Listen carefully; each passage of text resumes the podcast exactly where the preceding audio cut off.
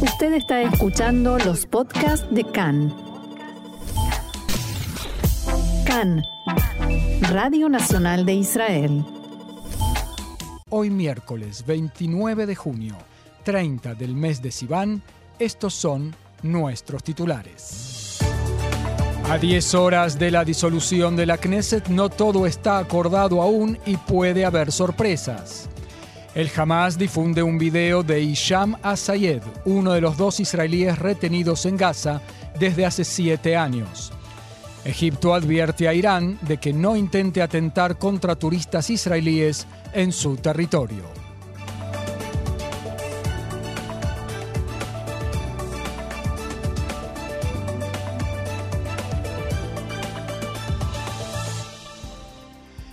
Si no median sorpresas de último momento, la Knesset número 24 completará el proceso de sanción de la ley de su autodisolución en la medianoche de hoy a más tardar, y Yair Lapid se convertirá en primer ministro del gobierno de transición. Hasta entonces serán aprobadas una serie de leyes sobre las cuales se lograron entendimientos entre la coalición y la oposición sobre la ley del metro de Gush Tel Aviv y alrededores, no se logró acuerdo, pero en la coalición no bajan los brazos de la posibilidad de que se apruebe. En la oposición condicionan su apoyo a que las elecciones se efectúen el 25 de octubre durante las vacaciones en las instituciones educativas ultraortodoxas. En la coalición y en la lista árabe unificada prefieren llevarlas a cabo una semana después, el primero de noviembre. Diez horas antes de la prevista disolución de la Knesset, entonces, continúa la disputa entre la coalición y la oposición en torno a la ley del metro. El titular de la coalición, diputado Boaz Toporovsky de Yeshatid, dijo en diálogo con Khan que la ley, destinada a acelerar el proceso de construcción del tren subterráneo de Gush o sea, Tel Aviv y otras ciudades de alrededor, no es aprobada debido a que varios miembros del Comité Central del Likud aterrorizan, dicho esto entre comillas, a los diputados del partido, exigiéndoles introducir cambios en la planificación. La, la, diputada Miri Regev dijo que se debe reconsiderar la ubicación de las estaciones y el recorrido del metro, debido a que fueron fijados pasando por alto la autoridad de los intendentes. Regev indicó que la ley se ocupa solo del metro en Gustán, una región que ya está siendo atendida de varias maneras. Abro comillas, es importante extender la red de ferrocarriles en todo el país, desde Kiryat Shmona hasta Eilat. Ni siquiera en Dimona hay todavía una estación de tren, dijo Miri Regev.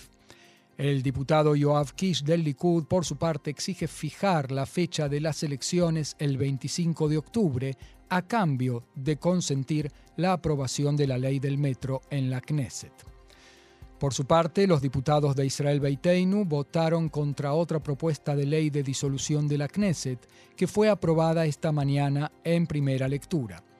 El líder de ese partido, Avigdor Lieberman, dijo que la maniobra fue para protestar por no haberse logrado un acuerdo entre la coalición y la oposición en torno a la ley del metro. Lieberman escribió en su cuenta de Twitter que su partido presentará cientos de objeciones a la ley de disolución de la Knesset y a la del aumento a la financiación de partidos antes de su aprobación final. Lieberman intenta así retrasar de modo significativo la sanción final de la ley con el objeto de presionar a los diputados. A estas horas se prevé la reunión de la Comisión de la Knesset para continuar la preparación de la ley de disolución del Parlamento israelí en segunda y tercera lecturas. La lista árabe unificada anunció que apoyará la fecha del primero de noviembre para la realización de los comicios. Así se perfila una mayoría para la coalición en el tema de la fecha. Khan pudo saber que la lista unificada busca despegarse de la oposición y su deseo de apoyar una fecha no preferida por el Likud se origina en su temor de que, si se producen en época de vacaciones de las yeshivot, las casas de estudios religiosos de los ultraortodoxos, aumente el índice de votación en ese sector. Y mientras todo esto ocurre, en el despacho de Yair Lapid se preparan para la ceremonia de traspaso de mando en la oficina del primer ministro, hoy o mañana, si la disolución de la Knesset se produce hoy después de la medianoche. Lapid tiene la intención de realizar la ceremonia en la oficina sin la prensa.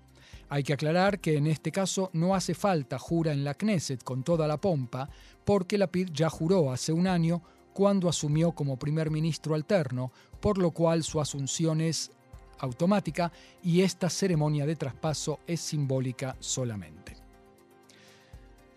Khan pudo saber hace instantes que la organización terrorista Hamas en Gaza consintió de principio a que un representante civil israelí ingrese a la franja de Gaza para impulsar una solución al tema de los prisioneros y desaparecidos.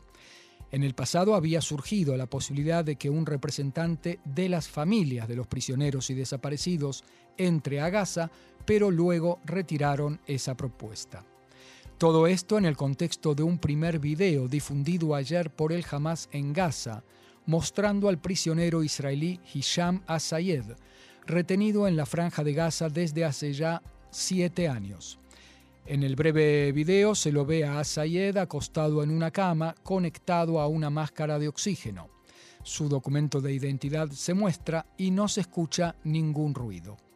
Al fondo se ve un televisor que emite imágenes de una convención llevada a cabo en Qatar en los últimos días.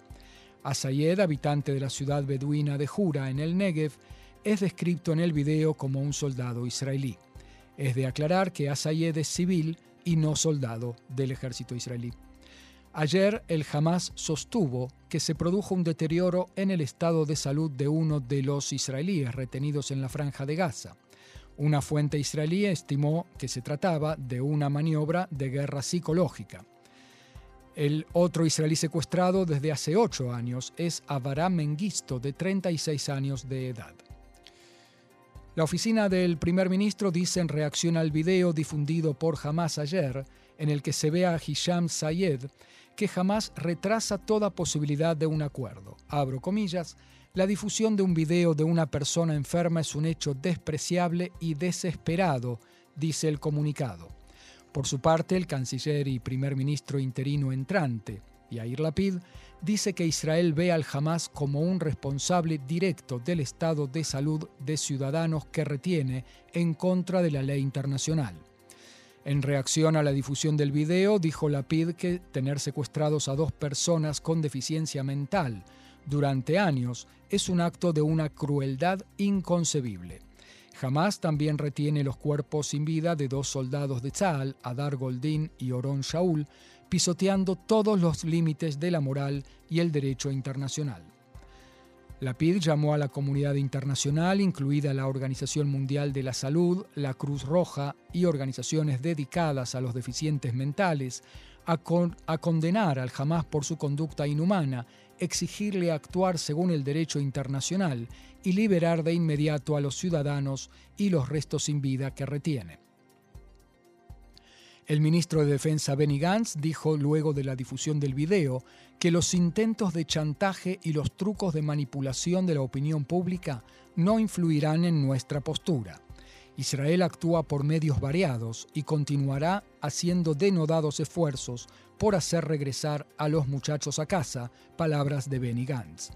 En la Convención de Inteligencia Cyber en Tel Aviv reveló Gantz que últimamente fue detectada actividad cyber de organismos de seguridad iraníes en cooperación con Hezbollah, destinada a atentar contra la actividad de tropas de la FINUL, la Fuerza de Observadores de las Naciones Unidas en el sur del Líbano.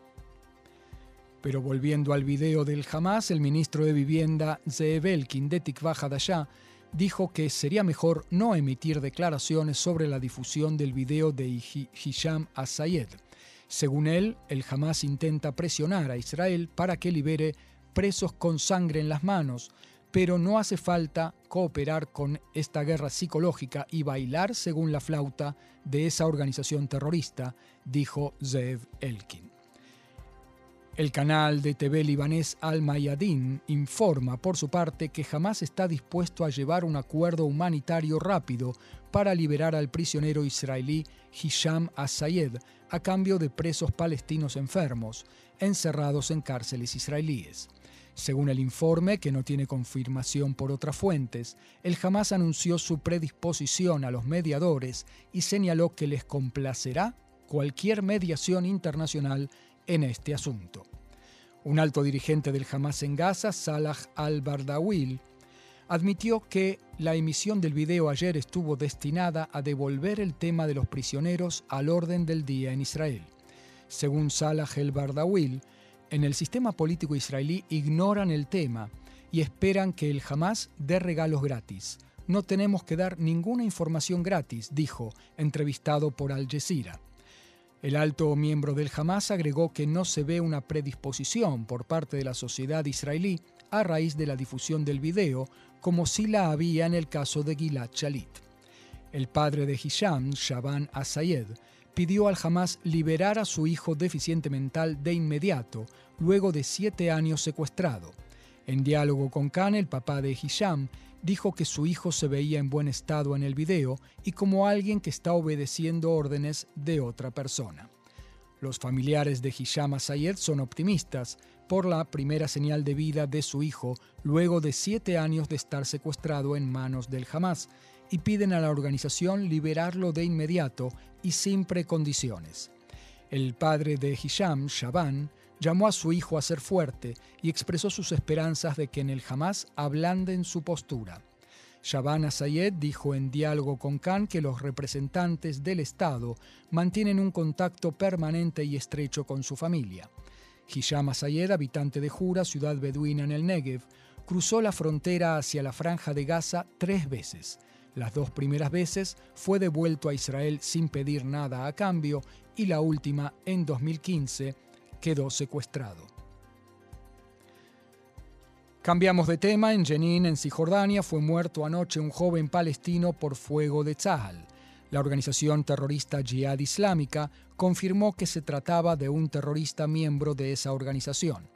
En el ejército explicaron que palestinos lanzaron cargas explosivas contra una unidad que se hallaba en la zona para arrestar palestinos con pedido de captura. También se escucharon disparos en la zona. Los efectivos israelíes no resultaron heridos y devolvieron el fuego. Durante la acción de Tzahal fueron arrestados dos palestinos con pedido de captura y otros 11 palestinos fueron arrestados durante la noche en otros puntos de Judea y Samaria. En tanto, en la ciudad vieja de Jerusalén fue frustrado anoche un intento de atentado con cuchillo. El terrorista intentó acuchillar a un policía que estaba de guardia en la puerta de Majles. Al no lograr su cometido, huyó al predio de la mezquita de Al-Aqsa. Poco después del incidente, el sospechoso fue apresado, un palestino que se encuentra en Israel de modo ilegal. El ministro de Comunicaciones, Yoaz Hendel, advirtió a países hostiles, empezando por Irán, y a organizaciones terroristas de no llevar a cabo ataques cyber contra Israel. Abro comillas, así como no toleraremos ataques físicos contra Israel con misiles, con vehículos aéreos no tripulados o por otros medios, tampoco toleraremos ataques cyber. Quien nos quiera aprobar recibirá un duro golpe y pagará un alto precio, enfatizó Endel. El ministro de Comunicaciones hizo, estas expresiones anoche en el gabinete Cyber en Jerusalén, una primera reunión en su tipo con la participación de expertos israelíes y extranjeros. En tanto, Egipto advierte a Irán que no intente atentar contra turistas israelíes sobre su territorio soberano. Así lo informó el periódico egipcio El Arabi El Jadid. Según el informe, la advertencia egipcia se produjo luego de que Israel pusiera al tanto a El Cairo sobre las posibles intenciones de Irán de atentar contra israelíes en territorio egipcio. Representantes de Irán desmintieron toda intención al respecto. El informe del periódico egipcio carece de confirmación por otras fuentes. Israel alivia la advertencia de viaje a Estambul a raíz de haberse frustrado atentados de Irán contra israelíes allí. Dos semanas después de que la advertencia de viaje a esa ciudad turca fuera elevada al nivel más alto, el nivel 4, se decidió en el Comando de Seguridad Nacional bajar su nivel y equipararlo con el de todo Turquía al nivel 3, un nivel de amenaza mediana que incluye la recomendación de no viajar a Turquía si no es absolutamente vital. El jefe de la sección de inteligencia del Comando de Seguridad Nacional, Yossi Adler, dijo hoy en rueda de prensa que el nivel de amenaza que pesaba sobre los israelíes en Estambul en el último tiempo había sido sumamente alto. Abro comillas, varias células terroristas estaban listas en un nivel sumamente alto de preparación para atentar contra objetivos israelíes que ya habían sido marcados. No se puede describir de un modo más dramático hemos llevado a cabo acciones bastante inusuales, incluso no rutinarias en comparación con el pasado, dijo el alto funcionario de Seguridad Nacional. Adler alabó la cooperación de las fuerzas de defensa turcas y señaló que continúa habiendo motivación en Irán para atentar contra israelíes, tanto en Turquía como en otros lugares del mundo. En los Emiratos Árabes Unidos fue conmutada la pena de muerte que pesaba contra la israelí Fida Kiwan, condenada por tráfico de drogas. Su abogada, Tami Ulman, dijo que fue aceptada la apelación que presentara contra la sentencia por medio de un abogado local. En los próximos días se determinará la pena de prisión que se le impondrá. Kiwan, habitante de Haifa de 43 años, fue arrestada en Abu Dhabi hace cerca de un año. Su familia sostiene que un comerciante de drogas palestino que conoció en Ramallah la utilizó sin su, sin su conocimiento. El ministro de Cooperación Regional, Isaui Frej de Meretz, que atendió activamente su caso, elogió la medida y agradeció al Tribunal de Abu Dhabi por su fallo. Agregó que los Emiratos Árabes Unidos son un verdadero amigo de Israel. En otro orden, los líderes de los siete países más industrializados volvieron a comprometerse a no permitir que Irán desarrolle armas nucleares y dijeron que la diplomacia continúa siendo la vía más eficiente para lograr esa meta. La cumbre G7 en Alemania fue clausurada anoche con un comunicado conjunto en el que llaman a Irán a reanudar la cooperación plena con la Agencia Internacional de Energía Atómica y cesar el desarrollo de misiles balísticos. Los líderes de los siete países industrializados condenan la actividad de Irán de desestabilizar la región. No obstante, señalan como un punto positivo las iniciativas de varios de sus vecinos de mejorar sus vínculos con el régimen en Teherán.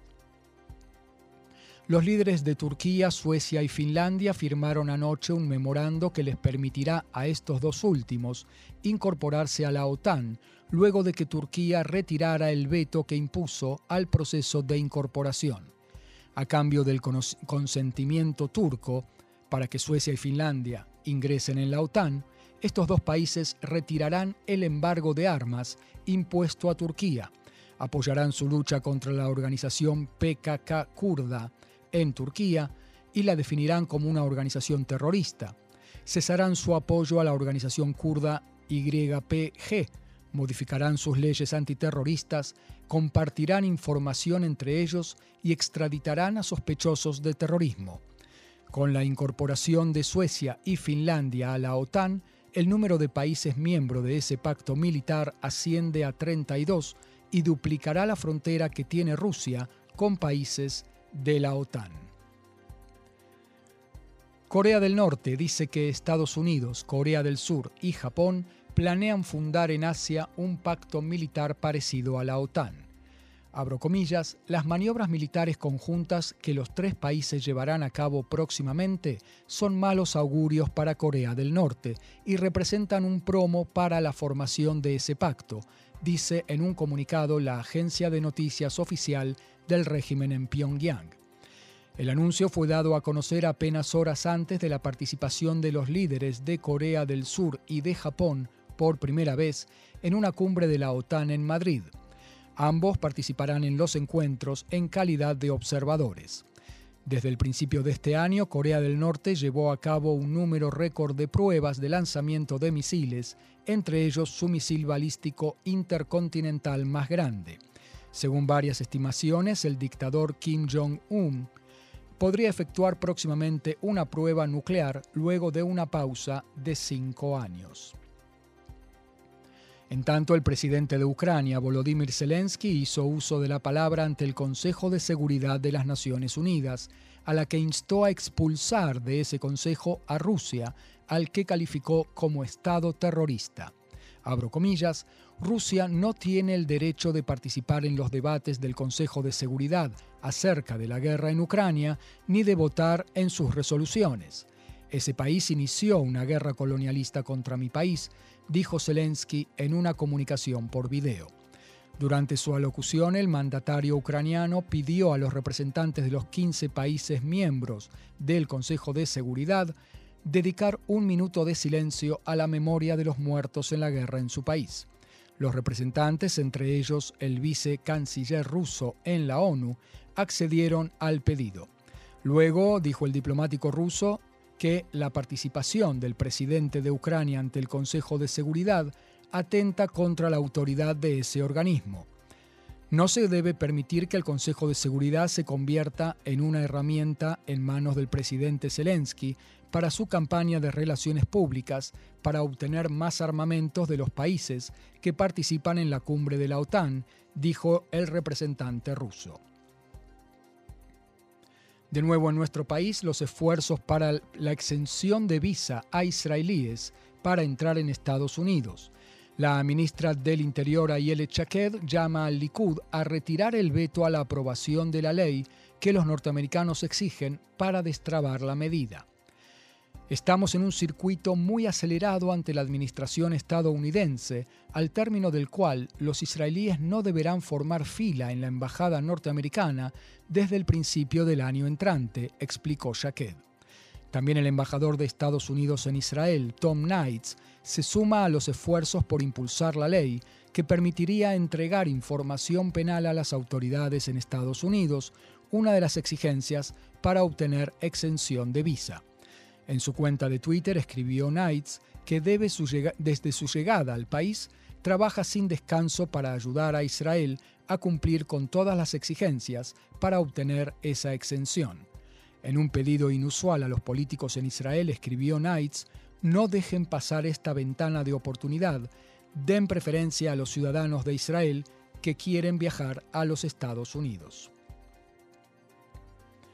En otro orden, el subcomandante de la Unidad de Inteligencia Computarizada 8200 confirma que la unidad frustró hace algunos años un intento de controlar desde lejos los sistemas acuíferos sensibles de Israel y envenenar su agua. En otro caso, la unidad detectó que cierto país enemigo que atacó a Israel de modo cibernético intentaba sabotear también la actividad de usinas eléctricas en Estados Unidos. Esta amenaza fue eliminada por medio de una estrecha cooperación con los norteamericanos. El subcomandante de 8200, coronel Uri, hizo estas expresiones en un discurso público inusual en la convención Cyber en Tel Aviv. Uri señaló que casi tres cuartos del personal de la unidad está por debajo de los 23 años de edad y dijo que ese precisamente es el secreto de su éxito, que la distingue de otras agencias y unidades tanto en Israel como en el mundo. Nuevo homicidio en la sociedad árabe. En Jedei de Maker, al este de Aco, fue muerto como producto de disparos Qasem Muhammad Samari, habitante de Kfar Yasif, de 31 años de edad. El atacante se dio a la fuga. Samari es la víctima de asesinato número 46 en el sector árabe israelí desde el inicio de este año. Todavía en el área policial, desarrollos en el caso de la desaparición del adolescente Moishi Kleinerman, una llamada telefónica de los últimos días destrabó la investigación y llevó al arresto de un sospechoso. Una fuente cercana a la investigación dijo que todavía no se puede hablar de un avance significativo. Existe el secreto de sumario sobre todos los detalles de la investigación, incluidos algunos que podrían revelar la identidad de los sospechosos. Kleinerman, de 16 años, de Modin Elite, fue visto la última vez en la zona de Merón hace cerca de tres meses. Su madre, Gitti, dijo en diálogo con Khan que la familia vive en un estado de incertidumbre que amenaza a hacerles perder la cordura y espera que el episodio termine pronto. Y una noticia muy especial para todos los amantes del fútbol, ayer fue un día histórico para este deporte en Israel. El seleccionado juvenil de Israel logró una victoria sin precedentes y pasó a la Copa a la final de la Copa Europea que se juega en Eslovaquia, luego de vencer nada menos que a Francia en la semifinal por dos tantos contra uno. Al gol en contra convertido por el defensor francés Sulimane Toré, se sumó un gol de cabeza de Eliam Katzepolski. En la final, pasado mañana, Israel se enfrentará con el seleccionado de Inglaterra, que venció en la segunda semifinal a Italia, también por 2 a 1. El titular de la Asociación Israelí de Fútbol, Oren Hasson, dijo en diálogo con Khan que el paso a la final de la Copa Europea Juvenil es un hito histórico para el Estado de Israel y para el fútbol israelí. El primer ministro saliente, Naftali Bennett, alabó al seleccionado juvenil y dijo que elevo mis plegarias para que pasado mañana ganemos la final frente a Inglaterra. En diálogo con el director técnico de la selección, Ofir Haim, Bennett le dijo que sus jugadores hicieron historia y trajeron una enorme felicidad y orgullo al pueblo en Israel. La justicia alemana sentenció a cinco años de cárcel a un hombre de 101 años de edad que fue guardián en el campo de concentración de Sachsenhausen y fue hallado culpable de asistir en el asesinato de más de 3.500 prisioneros por medio de fusilamientos y por medio de gas ciclón B. El hombre, Josef Schutz, es el de mayor edad juzgado hasta el día de hoy por crímenes de la era nazi. Schutz negó que hubiera servido en las SS y que sirviera como guardián en un campo de concentración, pero el tribunal rechazó su versión y determinó que colaboró a sabiendas con la maquinaria asesina de los nazis. En el centro Simón Wiesenthal indicaron que Schutz lloriqueó como si él fuera la víctima y negó haber tenido toda relación con los crímenes en el campo de concentración abro comillas, ni una sola palabra salió de su boca sobre el sufrimiento ni sobre la tragedia de los prisioneros, expresó el centro Simón Wiesenthal. Y una nota del ámbito local, nuevo aumento del precio del combustible. El Ministerio de Energía anuncia que desde el mes de julio, es decir, desde la medianoche entre el jueves y el viernes, el precio máximo del litro de gasolina 95 octanos sin plomo será de 8 shekels y 8 agorot en autoservicio, un aumento de 36 agorot nada menos. El agregado en caso de servicio completo será de 21 agorot más por litro. El precio se actualizará, como dijimos, a la medianoche de mañana entre el jueves y el viernes.